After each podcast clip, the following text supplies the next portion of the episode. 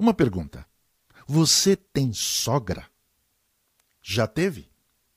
Ou será que você é uma sogra?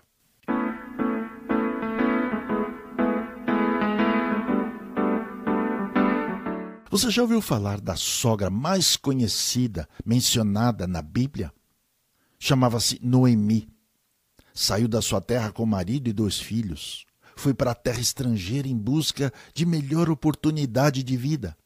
Lá, o marido morreu. Mas os dois filhos se casaram. No entanto, dez anos depois, os filhos morreram também. Então se viu sozinha em uma terra como estrangeira e com duas noras.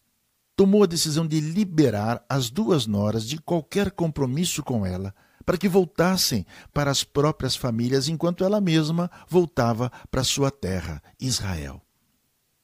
O que a tornou conhecida foi a nora que insistiu a continuar com ela, mantendo o vínculo familiar a ponto de acompanhá-la na volta para Israel.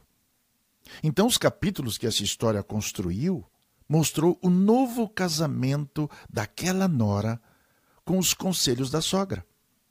O final foi feliz e isso anima muita gente que precisa tomar decisões com noras e com sogras. É preciso encarar o fato de uma nora e uma sogra terem culturas familiares diferentes. São de gerações diferentes.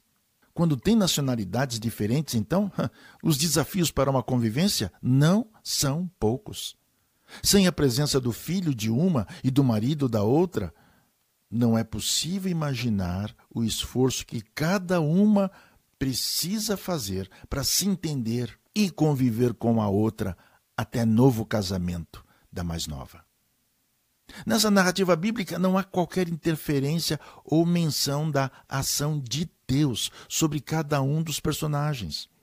Por isso, não se trata de algum manual ou guia para noras e sogras seguirem, apenas demonstra que o caráter humano possibilita certa harmonia familiar para os que desejam e buscam. As piadas caricatas do relacionamento de noras e sogras criam em cada um de nós preconceitos que dificultam um relacionamento desafiador. Noras e sogras podem construir um relacionamento harmonioso, vencendo cada obstáculo com uma mútua consciência da realidade familiar. Leia esse relato bíblico. Permita conhecer essa revelação divina tão particular. Deixe-se abençoar pelo Deus e Pai de Cristo Jesus, de quem essas duas mulheres foram parentes distante.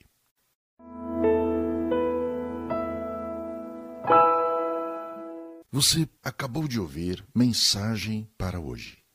E essa mensagem está acessível a você no site ruajanus.com.br. Eu vou soletrar para você. Anote. R-U-A-H-J-A-N-U-S.com.br.